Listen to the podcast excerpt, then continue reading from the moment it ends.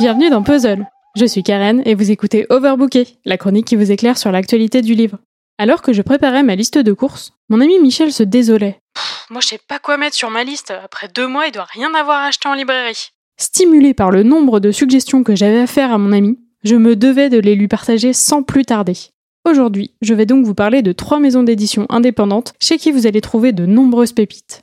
Pourquoi des maisons indépendantes? Et d'abord, c'est quoi une maison indépendante? C'est une maison qui n'appartient pas à un groupe et dont le capital, s'il y en a un, est détenu par des personnes individuelles et non par des financiers ou fonds de pension.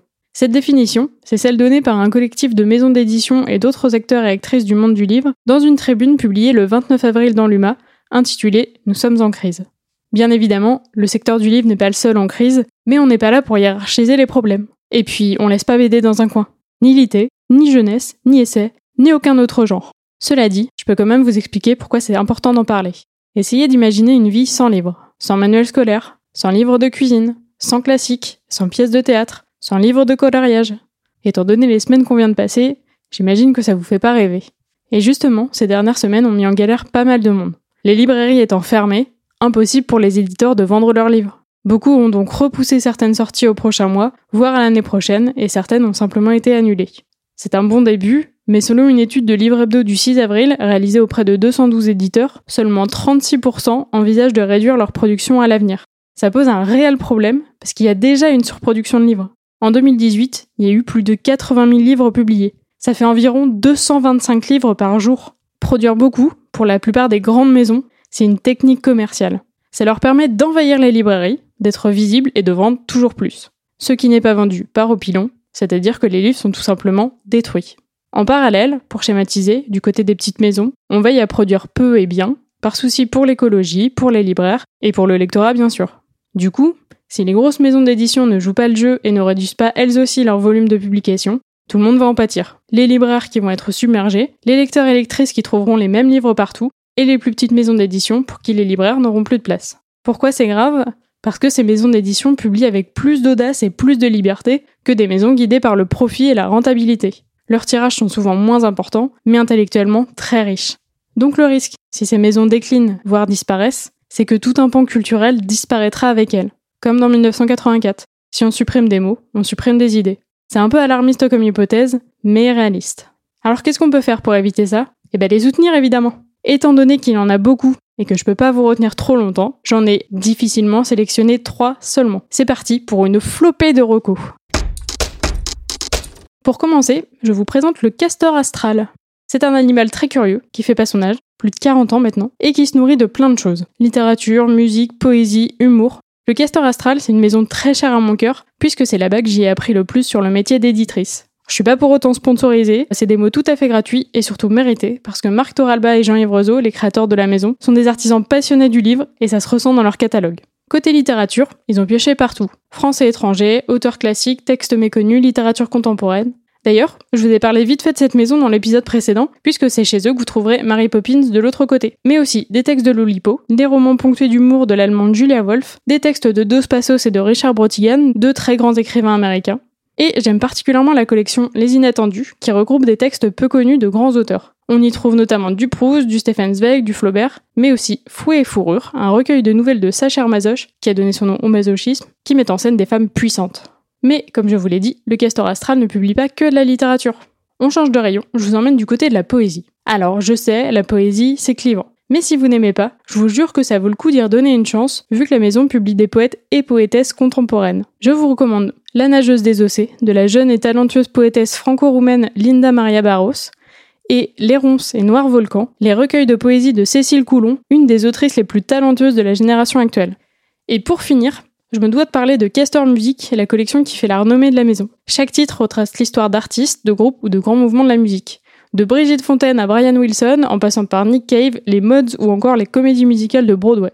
Je vous recommande également le pavé Perfecting Sound Forever, une histoire de la musique enregistrée, et Good Booty, une histoire de la musique américaine à travers les prismes du sexe, du racisme et du genre. Ça me fend le cœur de pas avoir le temps de vous en citer plus, comme euh, l'étrange questionnaire d'Éric Poindron qui pourrait stimuler votre créativité et que je viens d'ailleurs de commander. Mais je vous invite à aller creuser dans le catalogue en ligne de la maison et bien sûr de demander conseil à vos libraires préférés.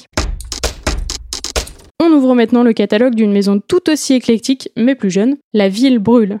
Elle est née en 2009, créée par Raphaël Thomas et Marianne Zuzula, et publiait principalement des essais en sciences humaines et sociales. Beaucoup sur l'écologie, le réchauffement climatique, mais aussi sur l'anarchie et le communisme. Aujourd'hui, on trouve dans son catalogue plein de chouettes objets livresques. Des lots d'étiquettes ETQ, les petites étiquettes en lettres rouges qu'on avait sur nos vêtements quand on partait en colo, des pins et des tourniquets, l'excellent jeu de société Capital, un jeu de sociologie critique, et bien sûr, des livres. Ouvrir le catalogue de la ville brûle, c'est comme ouvrir un grand frigo, il y en a pour tous les goûts.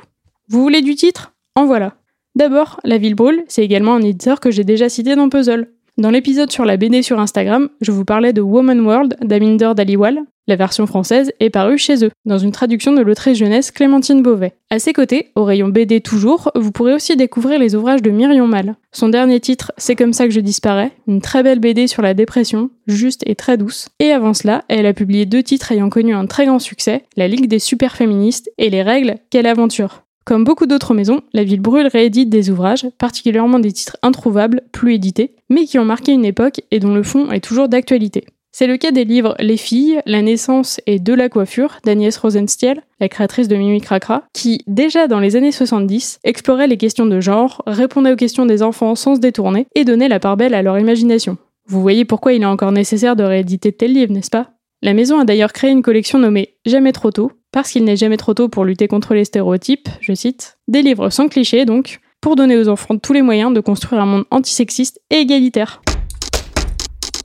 Dernière maison que je vous fais visiter, Flubble. Mais ne serait-ce pas encore une maison déjà citée dans Puzzle? Et oui, bien vu Michel. Elle a publié Saison des Roses de Chloé Vary, une BD très colorée sur une équipe de foot féminine dont je vous avais parlé en février, puisqu'elle a été récompensée à Angoulême. Des BD colorées, c'est ce que publie en grande partie Flubble. Mais des BD sous plusieurs formes.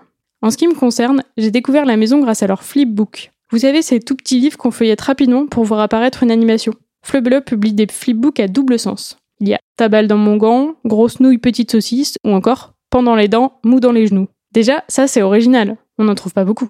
Mais encore plus fou, chez Flubble, on publie aussi des romans photos. Comme dans Nous deux, mais en vachement mieux. Si vous n'avez pas la ref, je crois que c'est mieux pour vous. Je vous recommande Ça va pas durer longtemps mais ça va faire très mal, une comédie post-apocalyptique, et Même le grand soir a commencé petit, une comédie également où les bébés sont frappés de crise de maturisme. Côté BD plus classique, je vous recommande très très fort les livres de Robin Cousin, Des milliards de miroirs et Le profil de Jean Melville, qui abordent de manière juste, moderne et très humaine les questions de la vie extraterrestre et les risques du big data.